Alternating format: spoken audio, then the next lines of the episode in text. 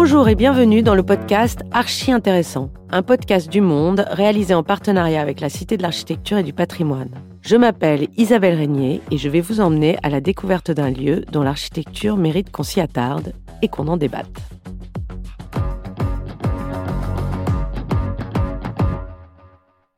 Pour cet épisode, direction Château Thébault en Loire-Atlantique, au pays du Muscadet. De part et d'autre d'un cours d'eau qu'on appelle la Maine, s'érigent les coteaux de ce vin blanc sec qui se développe aujourd'hui pour monter en gamme. Pour découvrir ce paysage viticole, je vous propose de prendre un peu de hauteur et de monter sur un belvédère qui domine la vallée. Ce belvédère, c'est une structure en acier cortène qui se déplie sur 30 mètres, dont 20 au-dessus du vide. Une prouesse technique et architecturale qui se fond dans le paysage. Cette installation a été imaginée en 2016 dans le cadre du Voyage dans le vignoble, un parcours artistique proposé sur le modèle du voyage à Nantes. Elle est l'œuvre d'Emmanuel Ritz. Cet architecte a choisi de l'appeler le porte-vue, car elle offre à ceux qui s'y engagent un panorama exceptionnel. Alors, comme il l'espérait, la nature est-elle magnifiée par l'architecture? Le pari est-il réussi? Pour mieux imaginer de quoi il s'agit et humer un peu l'atmosphère, je vous propose d'abord d'embarquer avec la journaliste Marion Dubreuil qui s'est rendue sur place. Et on se retrouve après pour en débattre. On accède au belvédère à pied, en passant derrière l'église. Après avoir traversé l'esplanade de la mairie de Château-Thébault, on distingue d'abord une sorte de couloir, couleur rouille, qui semble s'élancer dans le vide à flanc de falaise. La journée est ensoleillée, le vent souffle fort. Et pour nous faire découvrir cette œuvre d'art, je retrouve Jean Blaise, le directeur du voyage à Nantes, à l'origine de la structure. Quand on arrive là, le paysage vous saute à la figure. On n'est plus dans une petite commune du, vignoble, on est dans un paysage euh, international.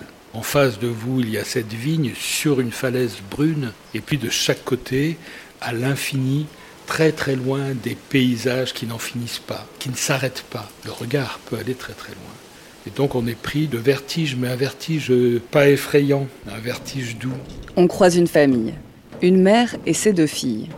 Elles sont habituées des lieux, mais ne se lassent pas de contempler le paysage. On voit les champs, on voit aussi les canoës et aussi euh, les pierres.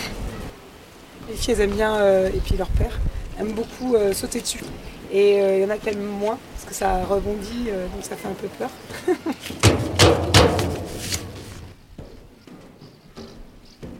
Et quand on s'avance sur ce belvédère, il glisse un peu, c'est un acier très doux, contrairement à son apparence. Et puis en avançant, on le sent bouger. Le belvédère bouge, parce que sinon il peut casser. Donc il doit pouvoir bouger il y a quelque chose de, effectivement d'une lunette, par sa longueur, par son étroitesse aussi, c'est relativement étroit. Enfin, deux personnes peuvent se croiser quand même. La dimension, le rétrécissement aussi de cet objet large à l'entrée, et petit à petit il se rétrécit vers, euh, vers, la fin, hein, vers, euh, dans le vide, quand il est dans le vide. Ça crée un mouvement. On avance sur le belvédère et puis euh, sur notre droite, il y a un banc, un banc qui est intégré à la structure, qui est protégé par euh, un petit parapet, une tonnelle. On peut s'installer et regarder le paysage aussi, faire une halte. Et aussi sentir les éléments, sentir le vent qui est très souvent là, sentir le vide même, parce qu'on le ressent toujours, hein, ce vide euh, sous, nos, sous nos jambes, sous nos pieds. Quand on marche sur le porte-vue, on a le sentiment qu'il est déposé sur la falaise, comme une sensation d'apesanteur accentuée par la vue panoramique. C'est vraiment une impression trompeuse, parce que cette structure métallique fait 28 tonnes, c'est le poids d'une vingtaine de voitures. Il a fallu des fondations euh, énormissimes, et puis euh, il a fallu aussi renforcer la falaise sur laquelle elle est, elle est posée et accrochée en quelque sorte le plus compliqué, c'est de ne prendre aucun risque pour le public qui va l'emprunter. Ça veut dire euh, faire s'écrouler euh, les éléments qui peuvent être fragiles et qui pourraient euh, effectivement un jour tomber. Ça veut dire enfoncer des pieux dans la falaise.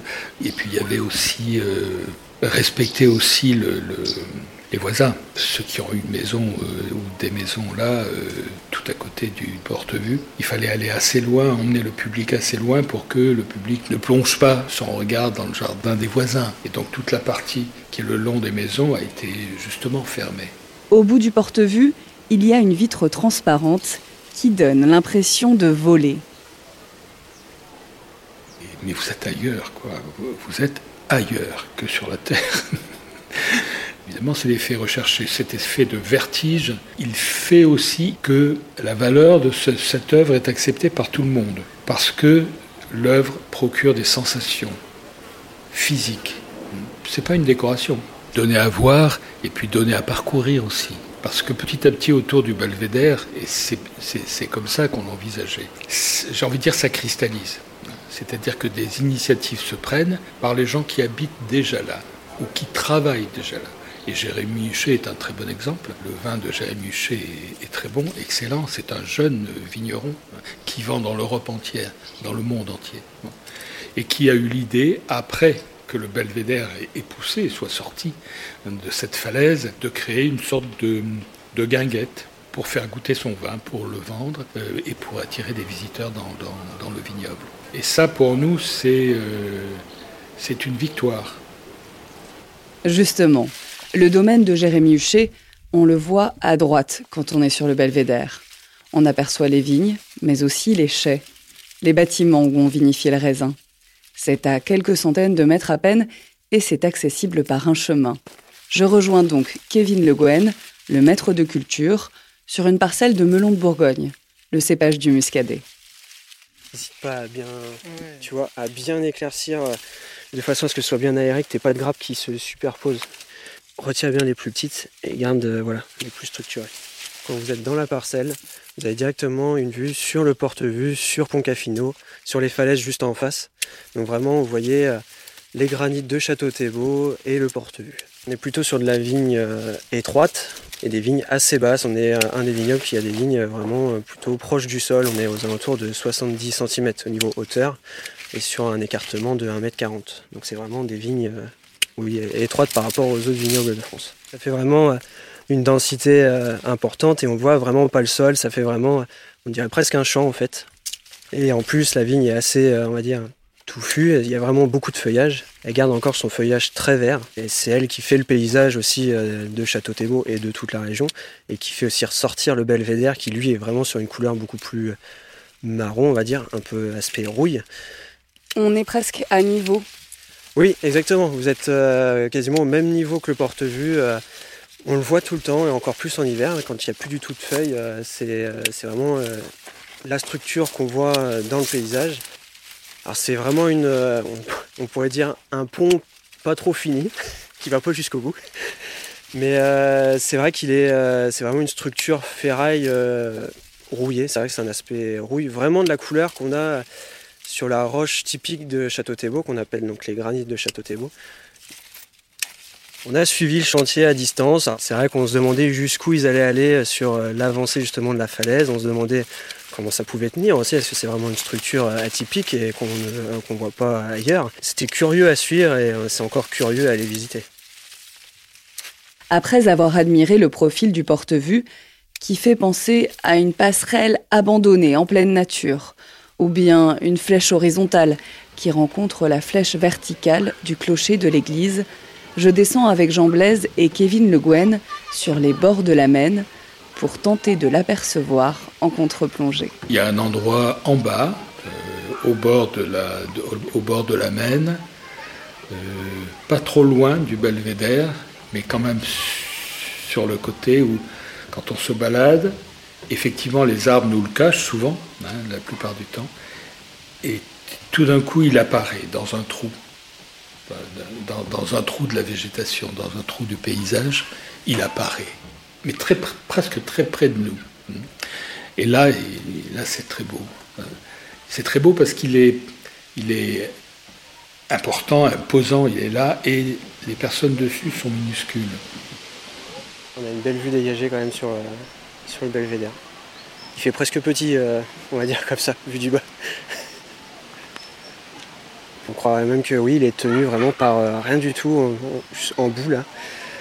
On croirait que ça tient vraiment juste, sur, juste sur un fil. C'est assez, assez impressionnant. Excusez-moi les garçons, est-ce que vous pouvez me dire ce que c'est ça là-haut? C'est un petit balcon pour regarder la falaise. Enfin, c'est pas vraiment un balcon, c'est un endroit, tu vois, pour euh, voir euh, en bas des falaises. Je suis déjà y allée. C'est beau? Oui, ça va. Ça va? Ça fait pas trop peur? Mais, les, gros, ils nous ont promis qu'ils allaient euh, sur des aides assez haut, tu vois, et ils nous ont promis qu'ils allaient sauter de là. En gros, ils vont là, et ils sautent, ils plongent. C'est une promesse en l'air, heureusement. Mais avec le belvédère, rien n'empêche de rêver.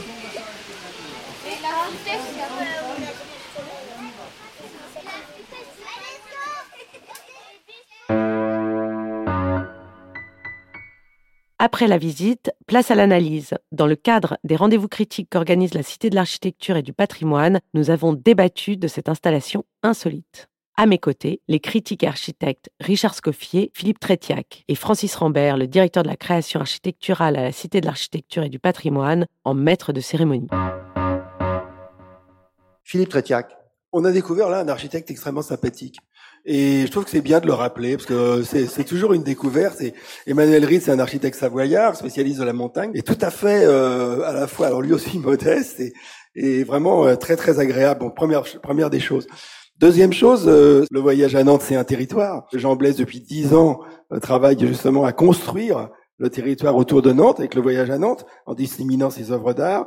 là, on a quelque chose d'intéressant parce qu'on a un projet d'architecture qui est une, bon, il a dit une infrastructure, mais dont le paysage est manifestement probablement le matériau principal. On mettrait la même chose n'importe où, ça n'aurait pas du tout le même sens. Donc, donc ça, c'est la première des choses. La deuxième chose que je voudrais souligner, moi, c'est que je trouve que il y a quelque chose de très intéressant dans le fait d'avoir nommé euh, cet, cet objet architectural le porte-vue. Parce que comme on dit, hein, euh, nommer les choses, c'est les faire advenir, euh, mal nommer euh, les choses, c'est ajouter de la malheur au monde, etc. C'est très important l'histoire de, de, de, des noms. Or évidemment, dans porte-vue, bon, on comprend bien, il y a, il y a, c'est un mot valise, quoi. Il y a porte-à-faux et il y a longue-vue. Donc déjà, ça c'est assez fort parce que bon, c'est la première chose. Alors là, ensuite, lorsqu'on est allé voir ce, ce, ce bâtiment, euh, je dois dire que Richard Scoffier, tu as immédiatement posé là un problème. Tu as très bien vu quelque chose qui était le fait que, ce, que là, ce qu'on voit par le dessus, c'est-à-dire cette espèce de tôle pliée en U, euh, qui pourrait être comme ça d'une élégance absolue, elle est quand même soutenue par le dessous, et tu l'as bien, bien fait remarquer, par une espèce de construction un peu à la Eiffel, euh, mais l'architecte s'en défend, je dirais, d'une façon assez astuce, alors qu'on pourrait trouver trop lourde ou, ou justement euh, euh, ne, ne, mettant pas assez en avant l'idée du porte-à-faux, du vide, etc.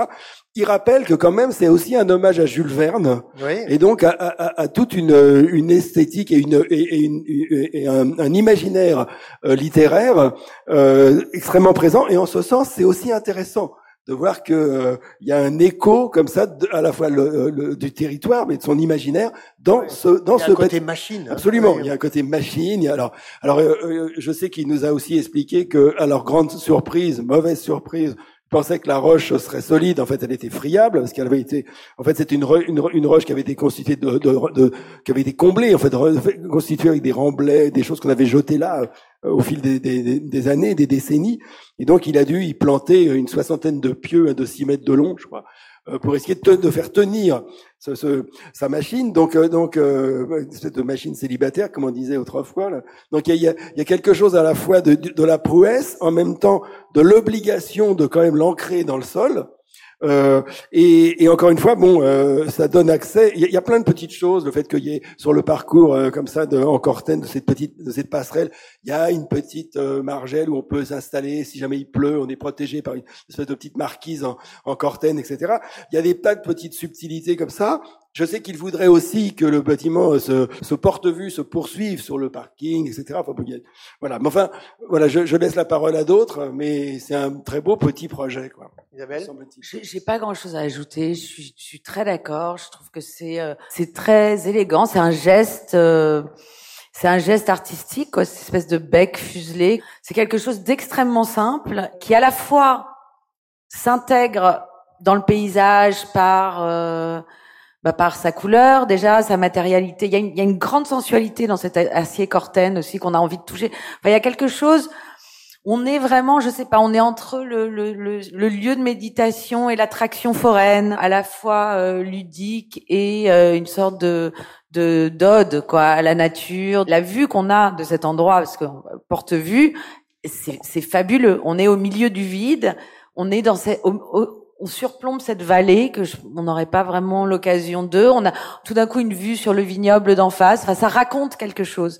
Il y a une intelligence dans la trouvaille parce que c'était un concours d'idées. Donc, euh, je ne sais pas quelles étaient les autres idées, mais enfin, ça n'avait rien à voir, quoi, pour euh, valoriser cette petite parcelle de ce petit village euh, qui vient d'obtenir son appellation AOC, parce que tout ça s'inscrit quand même, dans comme tu le disais, hein, dans une opération un peu de valorisation à la fois du territoire et du vignoble. C'est une petite chose et qui en même temps apporte finalement euh, beaucoup à une petite échelle. Enfin, c'est c'est un peu ça, euh, c'est un peu la noblesse de l'architecture et quelque chose d'inutile et, et qui en même temps embellit.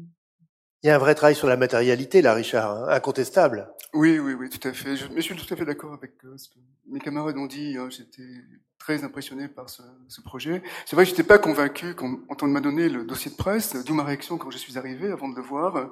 Mais après, les choses ont, ont complètement terrible, changé. a priori. Hein. Et puis, et puis quelque part aussi, la critique que je lui faisais, si tu veux, eh bien, maintenant, je trouve que c'est une qualité du projet, tu vois, parce que j'avais parlé effectivement euh, d'avoir euh, un bâtiment euh, posé sur une structure en métal, un peu comme la jetée promenade à Nice ou à Brighton. Et c'est vrai que c'est aussi une sorte de jetée euh, promenade, comme à Nice et à Brighton. Et les jetées promenades de Nice et de Brighton, c'est vrai qu'elles accordent hein, une, qualité, donc euh, à la fois donc à la promenade des Anglais à Nice, et puis donc à la promenade de, de, Brighton. Et là, c'est pareil parce que c'est un, un, lien, voilà, donc entre le village et puis le paysage. Et c'est vrai que moi j'ai fait mes études à Nantes, euh, enfin une partie de mes études il y a très longtemps, et c'est vrai que je connaissais je connais beaucoup de villages comme ça, mais qui sont d'une tristesse absolue. Et là c'est un peu pareil quand on est arrivé, parce qu'on est arrivé, il y avait la, la mairie qui ressemblait à rien, quoi. Puis on est passé par ce petit passage, et tout d'un coup on s'est trouvé donc projeté hein, dans cette vallée euh, totalement euh, surréaliste. Bon, bien sûr, la vallée, c'est pas lui qui l'a qui l'a inventé, c'est clair, mais comme le disait Isabelle, malgré tout, hein, il a, il, il, a, comme tu le disais, malgré tout, donc, il, il permet effectivement donc euh, un point de vue, et même oui, quelque part aussi une sorte de, de plongée, un euh, apnée dans, dans, le paysage. C'est ça qui est aussi euh, totalement, totalement remarquable. Et son bâtiment, c'est vrai qu'il est aussi beau là quand on est dessus que quand on est dessous. C'est comme un doigt comme ça qui est projeté hein, pour rassembler donc les deux parties de la, de la, de la dépression de la vallée. Même dans le lien au territoire dont tu parles, ce qui est intéressant, c'est que l'écartement entre les justement les, les, les structures d'acier cortens on les retrouve dans les vignes en face. Donc c'est le même écartement. Donc il y a là quelque chose de, de très subtil hein, dans les. C'est très référencé, très ancré dans le paysage parce que on connaît le travail de Kawamata. Jean Blaise, il l'a invité souvent. Il a fait un merveilleux travail. C'est c'est ça, c'est sculpture, architecture de bois là, justement là aussi dans, des porte-à-faux. Mais c'est pas la même histoire. Non, mais aussi il faut souligner quand même, le, comme tu l'as fait. Hein, c'est vrai que non seulement il est sympathique, mais euh, Emmanuel Ritz, mais en même temps il est il est inscrit donc. Euh, dans un, dans un territoire. Hein. Et ça, c'est une tendance, hein, parce que finalement, il y a aussi euh, Simon Tessou qui est euh, inscrit dans un, un, territoire. Le Cantal. Ouais, le, le Cantal, voilà. Et là, lui, donc, euh, euh donc bien sûr, Emmanuel Ritz, il n'est pas inscrit. il est à Chambéry. il est à Chambéry. Voilà. Et effectivement, quand on regarde ses projets sur Internet, effectivement, on voit donc, enfin, qu'est-ce que peut donner, voilà, une, une réflexion Hein, sur euh, les territoires oubliés, hein, sur la sur la campagne.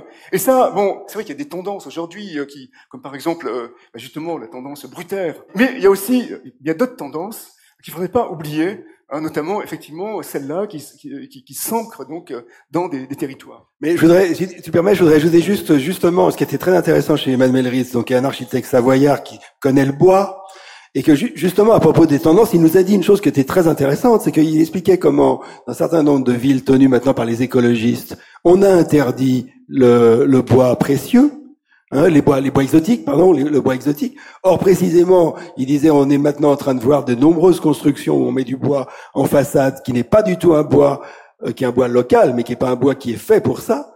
Alors que le bois exotique, ça marchait, ça marchait très bien. Il dit, vous verrez que dans les 5 à 10 ans, on va avoir une, explosion de procès de gens qui vont voir que leur façade en bois ne, supporte pas les intempéries. D'autant plus, disait-il, que on a tendance maintenant à mettre un petit un petit toit en dévers qui, qui protège le haut. Résultat, le bas va griser mais pas le haut. Enfin voilà, c'était très intéressant. Il faudra voir dans quelques années ce que ça va donner. C'est la fin de cet épisode du podcast Archi Intéressant, produit par Le Monde en partenariat avec la Cité de l'Architecture et du Patrimoine. Retrouvez-nous pour d'autres visites sur lemonde.fr et toutes les plateformes d'écoute de podcast. À très bientôt!